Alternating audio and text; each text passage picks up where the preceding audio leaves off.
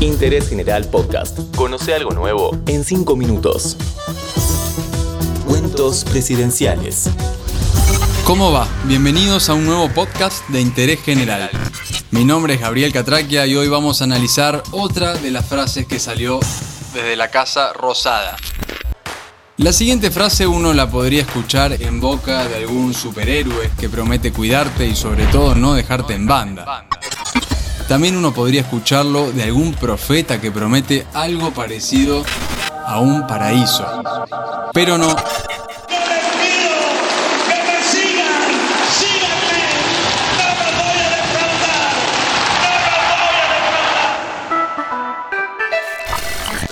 Esta frase no forma parte de ningún personaje de Marvel ni tampoco de algún pariente del Chapulín Colorado. ¡No contaban con mi astucia!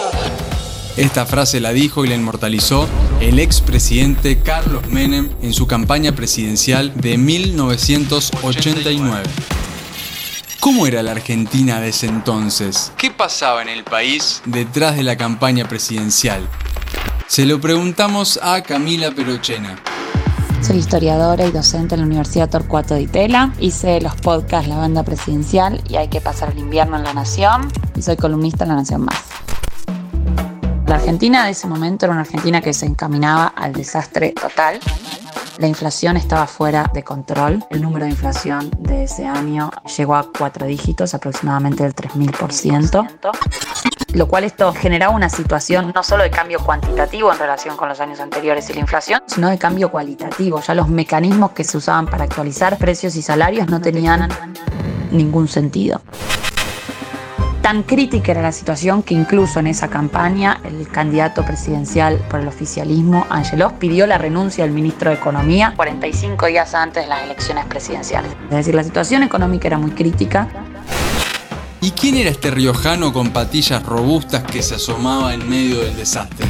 ¿Qué proponía de nuevo este hombre que todos reconocían por su exacerbado carisma? Menem hacía una campaña desde la oposición en ese contexto y hacía una campaña con una base de legitimidad muy importante. ¿Por qué? Bueno, porque Menem venía de ganar elecciones internas que se habían hecho dentro del peronismo. Y además era el candidato de la oposición en esa situación totalmente crítica. Entonces, la legitimidad con la que contaba Menem era doble. Menem va a prometer dos grandes cosas. Por un lado el salariazo y por otro lado la revolución productiva. Esas eran las dos grandes apuestas que hacía Menem en la campaña de Síganme, no los voy a defraudar. ¿Y a quién se dirigía específicamente cuando pedía que lo sigan? Menem apelaba a los más golpeados por la crisis económica. Por ejemplo, lo que hacía Menem en este contexto eran caravanas por el interior del país, recorría el país a bordo del Menem móvil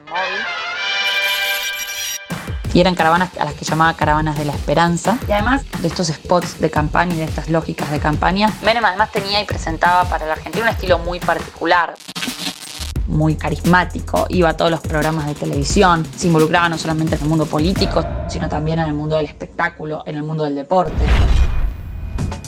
¿Qué significó esta frase que trascendió a un eslogan de campaña y que aún hoy los argentinos seguimos recordando? Casi siempre entre risas para no llorar. Creo que esa frase queda en la memoria básicamente por lo que pasa después. Es decir, esas promesas de salariazo y revolución productiva se van a convertir en realidad políticas de mercado y políticas de desmantelamiento del estado de bienestar en un intento de Menem de ayornarse a los tiempos en un mundo que estaba dando un giro neoconservador desde la década del 80.